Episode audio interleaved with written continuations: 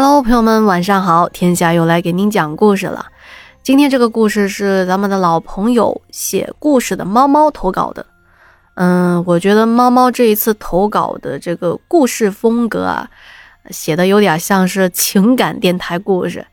那我也换一种风格来播讲本期的故事吧。嗯，嗨，睡了吗？欢迎收听你的月亮我的心，我是天下。今晚的睡前灵异故事来自听友猫猫的分享。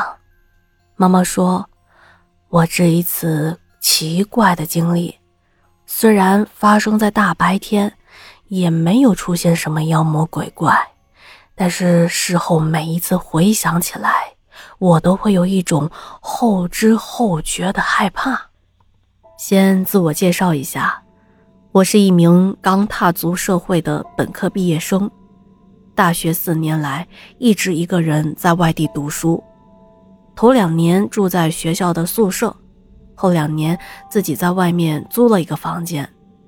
接下来我要说的这件奇怪的经历，就发生在大三那一年。从小到大，我都是一个非常不起眼的孩子。既不活泼调皮，也不爱说话。每次和其他小朋友在玩的时候，都是跟着大家看别人做什么，自己跟着做。上学以后也是如此，学习成绩一直在班级的中游，不好也不坏，也没能认识几个朋友。别的小朋友上学放学都是结伴同行，而我一直都是一个人。周末也是躲在家里，从来都不跟同学们出去玩当然也没有朋友来约我出去玩这种情况一直持续到我读完大学。在我大二结束的时候，我决定搬出宿舍的原因，说来也挺好笑的。那时同宿舍的其他人都找到了女朋友，他们经常在一起带着女朋友出去聚会、出去玩以前还有其他人一起单身的时候，我还能厚着脸皮跟着玩现在我反而成为了全宿舍最突出的一个，这种感觉我实在受不了了。当我宣布要离开的时候，他们谁都没有说一句挽留我的话。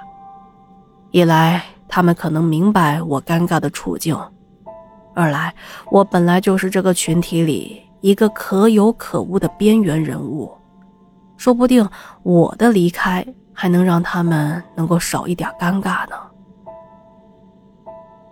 由于家庭并不富裕，所以我并不能在外面租到条件好的房子，只能在一个偏僻老旧的城中村租一个相对便宜一点的房间。同住的还有一个工厂的工人以及一个做保安的独居老大爷。这个地方已经没有多少居民了，居住的都是一些外来的打工者和无儿无女的老人。一般的大学生不会住在这儿，因为周围的条件不太好，别说餐厅、酒吧、KTV、商场这些设施了，连唯一一家小卖部都离着好几百米远呢。我记得那天下午，天。灰蒙蒙的，秋风带起了一片肃杀之气，有一种山雨欲来的压迫感。我上完课后独自坐车回家，那时候由于刚上完课，我又累又困，下车后也没察觉有什么不对劲儿，径直的回到了自己的小房间，倒头就进入了梦乡。大约睡了一个多小时，时间来到了下午的四点左右，我迷迷糊糊的醒了过来。一开始是一阵寒意走遍全身，接下来腹中传来了一阵阵的饥饿感。我极不情愿地从床上爬起来，一边披上外套，一边盘算着，等会儿是出去面馆吃个素面。还是去小卖部买两包泡面打发一下呢。走出房间之后，客厅空荡荡的，整个房子没有一点生命的气息。这种情况我已经习惯了。其他两位租客都是早出晚归的打工人，这个时间点不在家那是常态。可是我还是感觉到了一丝不寻常，因为太安静了。就算这个城中村的居民少，但也不至于这么安静吧？连一声鸟的叫声都没有。我甚至怀疑是不是自己的耳朵出了毛病。不过当时的我也没有想太多，反正是准备出门的，外面总不至于没人吧。可是，当我一路走下来，不光楼道里一个人也没有，楼下的街道上也是空空荡荡的。平时三三两两在街上聊天的大叔。下棋的老大爷都不见了。这时候，我不禁感到疑惑，我在心里不停的呐喊着：“啊，大家都去哪儿了？这是发生了什么危机？大家都撤离了吗？怎么没有人通知我呢？我应该怎么办才好呀？”正想着，我灵机一动，小卖部那里一定有人吧。就算平时门口那几个无业青年不在，看店的老大爷总归会在那里的。像是抓到了救命稻草的我，飞奔到小卖部。可是等我到了店门口，我却傻眼了。店门敞开着，可是外面、里面一个人都没有。这时候，我感觉自己快崩溃了。在这个万境人踪灭的世界，我既害怕又无助。我的脑海中不断涌现出以前看过的灾难电影：世界末日、僵尸横行。好像我就是那个被抛弃、不得不在绝境中求生的主角。有一句名言。比死亡更可怕的是等待死亡的过程。用这句话来形容当时那个我，确实再合适不过了。面对着周围死一般的寂静，我实在不知道能做些什么。终于，我忍不住开始大喊大叫：“有人在吗？帮帮我！”有人吗？不要玩了，都出来吧！可是我没有收到任何的回应，仿佛天地之间只剩下我一个人。一种令人绝望的孤独感浮现在我的脑海中，在像潮水一样顺着我的血管流遍了我的全身。我的眼眶一下子就红了。鼻子也不争气的开始啜泣。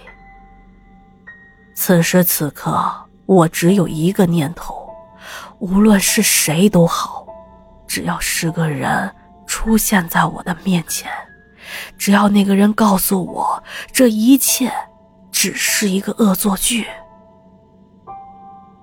当然，我并没有就此放弃求生的欲望，本能驱使着我。向更外面的地方跑去。我的理智告诉我，只要到了车水马龙的大马路，或是人山人海的商业区，这个噩梦就一定能被打破。当我不断的向前奔跑着，突然，我的身体像是触电一样，全身的神经都有一种酸痛感，但一秒以后又恢复了正常。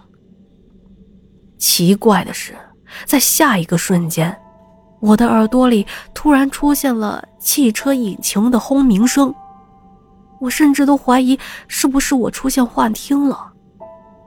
可是紧接着，嘈杂的说话声、小孩的哭闹声、小贩的叫卖声都一起出现在了我的耳朵里。像是在黑暗中突然看到希望的我，疯了一样向声音的来源跑去。终于，在转过一个街角后，我看到了平时熟悉的街道，那是有人的街道。若不是为了男子汉的尊严，我当时真想就在街上痛痛快快的哭一场。接下来，我在街上漫无目的的逛了很久。对于那段经历的恐惧，让我根本不敢再进入城中村的区域。一直到了傍晚，在我的心情稍微平复以后，我才跟着一群结束了一天活动的大妈大爷们，重新回到了城中村。幸运的是，这个时候我能明显的感觉到这个地方。是有人气儿的，虽然人口依然稀疏，但是和下午那种一片死寂的感觉不一样了。那天以后的很长一段时间里，我都在查阅相关资料，也跟一些人说起这段经历，但是都没有找到一个确切的答案，都没有人能告诉我那天究竟发生了什么事情。一般来说，听过我故事的人都认为我出现的是幻觉，甚至建议我去看看心理医生。我当然没有找医生了，而且以我的经济条件，也不允许我去聊那么一次昂贵的天。再后来，我找到一份兼职，便拿出一部分的收入，在一个更多人。更热闹的小区租住了下来。慢慢的，我的生活进入了正轨，而且也有了一个自己在其中有一席之地的朋友圈。虽然还是那只缺钱的单身狗，但这一切都在向着好的方向发展。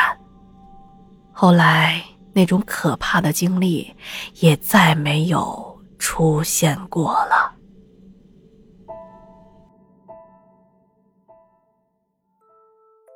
好的，以上就是猫猫的投稿了。